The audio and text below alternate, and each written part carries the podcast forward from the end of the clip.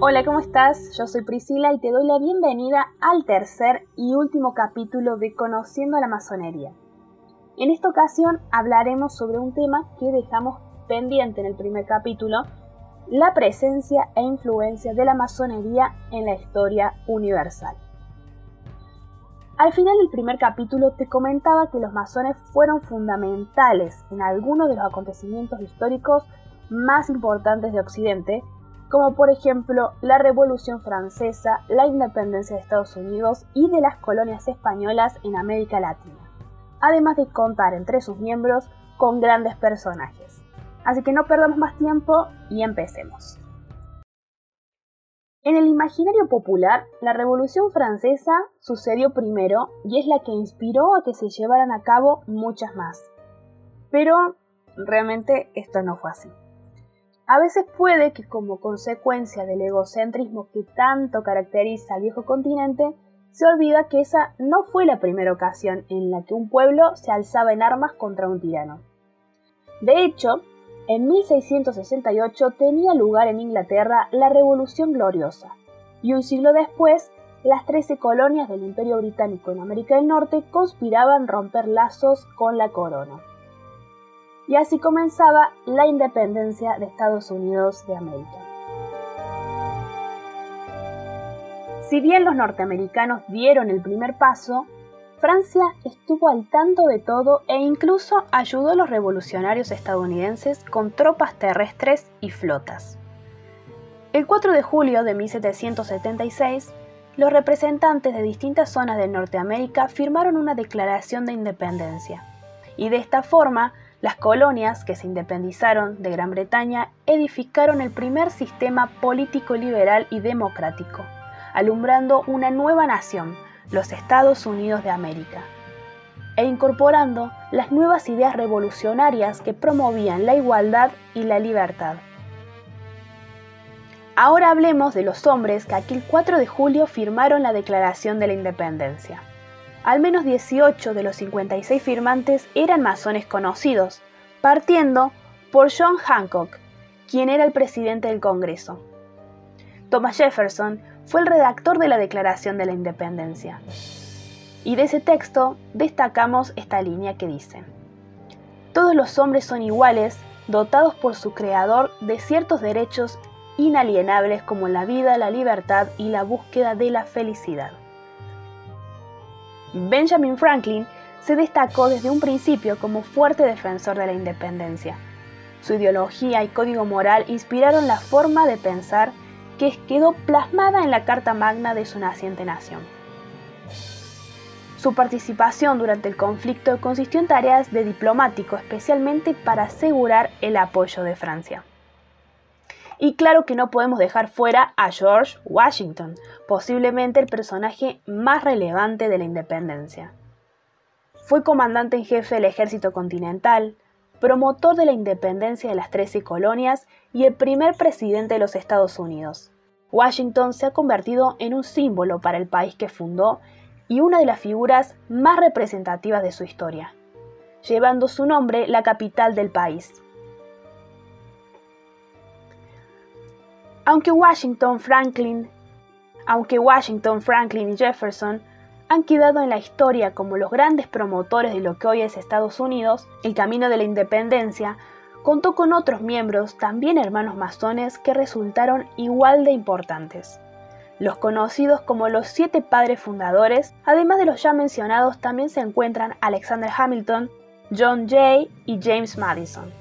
Ahora como un dato de color, dato que destacamos, es que la Estatua de la Libertad, seguro que sabes de qué te hablo, el más famoso de Nueva York, de los Estados Unidos y del mundo, fue un regalo del pueblo francés al pueblo estadounidense en 1886 para conmemorar el centenario de la Declaración de la Independencia de los Estados Unidos y como un signo de amistad entre las dos naciones.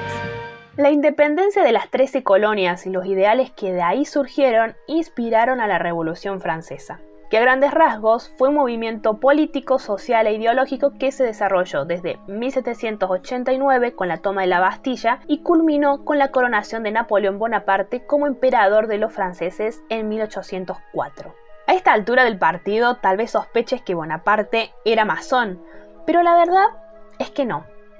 No hay registros de que haya sido miembro en ninguna logia. Sin embargo, no era ajeno al tema, ya que ayudó y apoyó a que se estableciera la masonería en Francia cuando llegó al poder. Y de hecho, todos sus hermanos eran masones, y la mayoría de los ministros de su gabinete y gran número de oficiales del ejército imperial ocupaban importantes cargos en la Gran Oriente de Francia y su hermano José se convirtió en gran maestre del Gran Oriente, es decir, en la máxima autoridad de la masonería francesa. Durante su exilio en Santa Elena, Napoleón se refirió a los masones como un grupo de imbéciles que practicaban ceremonias ridículas, pero reconoció el importante papel que jugaron durante la Revolución y bajo su propia administración. Sin embargo, aunque nadie ha podido confirmar que Napoleón fuera masón, y que él lo negara e incluso se burlara, ningún otro régimen de Europa contribuyó tanto como el suyo al desarrollo e implantación de la masonería. Esto lo sostiene Emilio Campo, economista e historiador argentino, en su libro La influencia extranjera en la formación de los estados nacionales en América Latina, el rol de la masonería en el proceso de la independencia. Continuemos. La Revolución Francesa entonces tuvo como protagonistas a opositores y partidarios del antiguo régimen, un sistema político, social y económico que se caracterizaba por la monarquía absoluta y una sociedad estamental dividida legalmente en sectores privilegiados y no privilegiados. Entonces esta revolución puso fin al absolutismo, al feudalismo, la servidumbre y los privilegios del clero y de la nobleza, bajo el lema icónico de libertad, igualdad y fraternidad. Un lema que deja en evidencia una vez más los valores e influencias de la masonería en la historia. Ahora veamos cómo fue el cuento en América Latina, más precisamente en Sudamérica. A fines del siglo XVIII y principios del siglo XIX estallan los primeros movimientos emancipadores en América, de los cuales la masonería no quedó exenta ya que los hombres que participaron de esta lucha todos fueron hermanos masones, partiendo por la cabeza de todo este plan el general venezolano Francisco de Miranda. Si no lo conoces, escuchemos a John Aispurúa, economista e historiador. Miranda se va a convertir prácticamente en el americano más universal de su tiempo, en el criollo de mayor visión universal y de mayor preparación. Miranda, si bien era venezolano, también tenía raíces españolas y sirvió como militar a la corona española por mucho tiempo, hasta que fue exiliado y perseguido por interesarse en lecturas prohibidas. Se refugió en Estados Unidos, donde vivió de cerca la independencia de ese país y tuvo contacto con los padres fundadores. Se cree incluso que allí fue donde se inició en la masonería y donde se empapó de nuevas ideas ideas revolucionarias. Cuando regresó a Europa, en Francia se vivían también tiempos de revolución y él prestó sus servicios al pueblo francés. Escuchemos un fragmento del documental de History Channel El complot de los masones en América Latina y este dato curioso. Gracias a su aporte en Francia, Miranda se convirtió en el único latinoamericano cuyo nombre figura en el Arco del Triunfo. Luego de vivir estos dos acontecimientos independentistas, Miranda entendió que eso mismo es lo que quería para su continente natal. España ahora era su enemiga y pensaba echarla de su continente. Entonces buscó ayuda con su mayor rival, Inglaterra. Los ingleses de hacía un tiempo que querían lo mismo, la división de las colonias españolas, pero por intereses comerciales. Diferentes intenciones, pero un mismo objetivo los unía, así que Inglaterra le brindó su apoyo a Miranda. Miranda sí utilizó a Inglaterra, en el sentido de que Londres le sirvió de base de operaciones durante muchos años, en el sentido de que Pitt le dio algunos respaldos económicos indirectos, en el sentido de que hubo figuras del gobierno inglés que le apoyaron. En 1797 conformaría en Londres la Gran Reunión Americana, para conspirar secretamente a favor de la independencia de las colonias españolas, y junto con ello comenzó el reclutamiento de los jóvenes americanos que lo acompañarían en la causa. En 1807, en Cádiz, España, fundó la Sociedad de los Caballeros Racionales, donde instruyó a los jóvenes líderes seleccionados para la misión independentista, entre los que se destacan San Martín, O'Higgins, Bolívar, Alvear, entre tantos otros.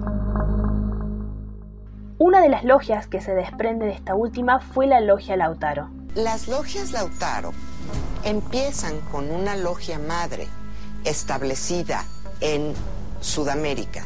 Se considera, pero no hay certeza, que quien establece esta logia madre fue José de San Martín.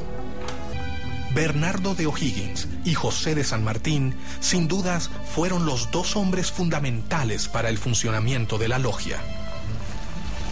Para afiliarse a Lautaro había que ser americano y jurar luchar por la independencia. Su lema era unión, fuerza y virtud. Las actividades conspirativas que realizaron los miembros de la Logia Lautaro fueron determinantes para la imposición de un sistema republicano en las actuales naciones de América del Sur. Esto dice el hermano masón de la orden Detroit Human.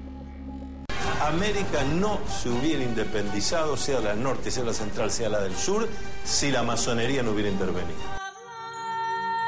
Hemos llegado al final de este capítulo y de esta trilogía. Espero que lo hayas disfrutado y que hayas aprendido algunas cosas y también te invito a que continúes con la investigación de este fascinante tema.